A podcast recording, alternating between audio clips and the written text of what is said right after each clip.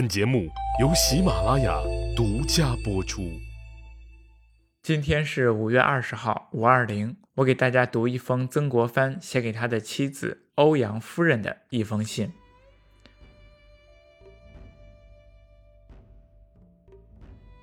致欧阳夫人，五月初五。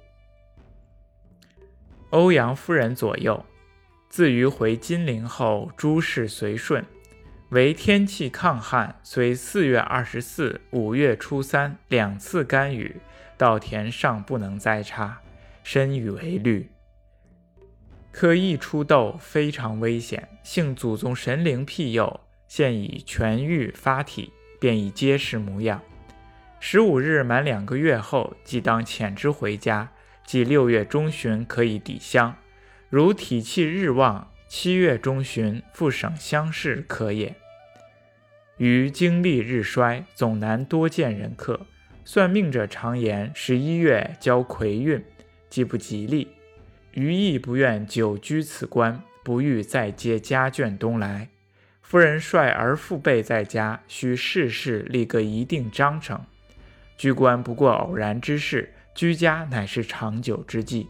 能从勤俭耕读上做好规模。虽一旦罢官，尚不失为兴旺气象。若贪图衙门之热闹，不利家乡之基业，则罢官之后便觉气象萧索。凡有盛必有衰，不可不预为之计。望夫人教训儿孙妇女，常常做家中无官之想，时时有谦恭省俭之意，则福泽悠久，于心大慰。于身体安好如常，为眼蒙日甚，说话多则舌头尖涩，左牙疼甚而不甚动摇，不至举脱，堪以告慰。顺问近好。